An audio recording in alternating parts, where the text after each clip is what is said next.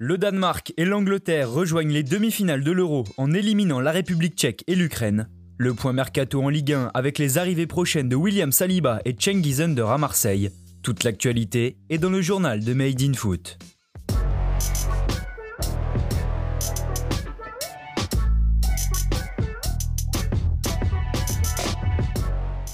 Football is coming home. En écrasant l'Ukraine 4 à 0 hier soir à Rome, l'Angleterre s'est offert un ticket pour le dernier carré de cet Euro 2020. Il faut dire que la soirée a très bien démarré puisqu'Harry Kane, bien servi par Sterling, a débloqué la situation dès la quatrième minute de jeu. Pas le temps de douter pour les Free Lions donc, qui dominent ce premier acte sans pour autant parvenir à faire le break. Les hommes de Southgate se mettent finalement à l'abri dès le retour des vestiaires grâce à une tête de Maguire sur un coup franc de chaud à la 46e minute. Le latéral gauche s'offre une nouvelle passe décisive 4 minutes plus tard, mais cette fois, son centre est repris de la tête par Harry Kane. L'Angleterre termine le spectacle à l'heure de jeu lorsque Jordan Anderson reprend là aussi de la tête un corner de Mount. 4 à 0, la victoire est claire et nette. Les Britanniques rejoignent donc le Danemark pour la demi-finale qui se jouera le mercredi 7 juillet prochain à Wembley. Plus tôt dans l'après-midi, les Vikings sont venus à bout de la République tchèque de Buzyn au terme d'un match passionnant.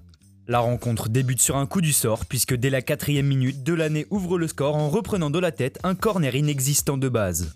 Devant au tableau d'affichage, les Danois continuent de proposer un football de qualité toujours en mouvement. Sur plusieurs opportunités, Damsgaard et Delaney manquent de faire le break, mais c'est finalement Dolberg qui s'en charge. L'attaquant niçois reprend de voler un centre magnifique de l'extérieur du droit de Maëlle juste avant la pause. Mené, les Tchèques changent de visage au retour des vestiaires et Patrick Schick relance l'intérêt de la partie en réduisant la marque d'un plat du pied droit. En souffrance par la suite, les Danois parviennent à tenir ce résultat et se qualifient donc pour les demi-finales de l'Euro. En France, l'Olympique de Marseille agite encore et toujours le mercato et devrait boucler l'arrivée de plusieurs joueurs dans les prochains jours, à commencer par Cengiz Under. Associé au club phocéen depuis plusieurs jours, l'ailier turc de 23 ans serait arrivé à Marseille en avion hier à 11h, révèle la Provence. Le quotidien indique même que le joueur de la Roma a ensuite filé à l'hôtel puis a passé sa visite médicale dans l'après-midi. Pour rappel, Under devrait s'engager sous la forme d'un prêt avec option d'achat fixée à 9 millions d'euros. Il devrait rapidement être suivi de William Saliba, Prêté à Nice la saison dernière, le défenseur central français de 20 ans n'entre toujours pas dans les plans de son club d'Arsenal et devrait donc une nouvelle fois être prêté. S'il va bel et bien atterrir sur le vieux port, tous les médias ne s'accordent pas sur la forme de la transaction. Certains parlent d'un simple prêt tandis que d'autres y ajoutent une option d'achat, réponse dans les prochaines heures. Du côté des officialisations, l'OM a enregistré la signature définitive de Leonardo Balerdi, Prêté la saison dernière par Dortmund, l'Argentin de 22 ans s'est engagé pour 5 saisons avec le club phocéen. Initialement fixé à 12 millions d'euros, l'option d'achat aurait finalement été revue à la baisse et le transfert se serait donc ponctué sur une somme de 8 millions d'euros. Autre mouvement, cette fois dans le sens des départs, le prêt sans option d'achat de Kevin Stroutman à Cagliari pour la saison prochaine.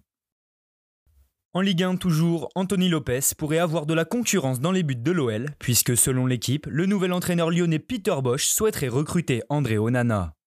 Le quotidien annonce qu'un contrat longue durée a été proposé au gardien camerounais de l'Ajax qui n'a toujours pas donné sa réponse. De son côté, le club néerlandais réclamerait 8 millions d'euros pour laisser le portier de 25 ans. Enfin, l'épilogue du feuilleton Loïc Badé-Arène touche à sa fin. D'après l'équipe, les dirigeants du SRFC sont tout proches de trouver un accord avec leur homologue du RC Lens sur le dossier du défenseur central. À 21 ans, le Français va faire l'objet d'un transfert de 16,5 millions d'euros plus 3,5 de bonus. Badé devrait s'engager au Stade Rennais pour 5 saisons en début de semaine prochaine.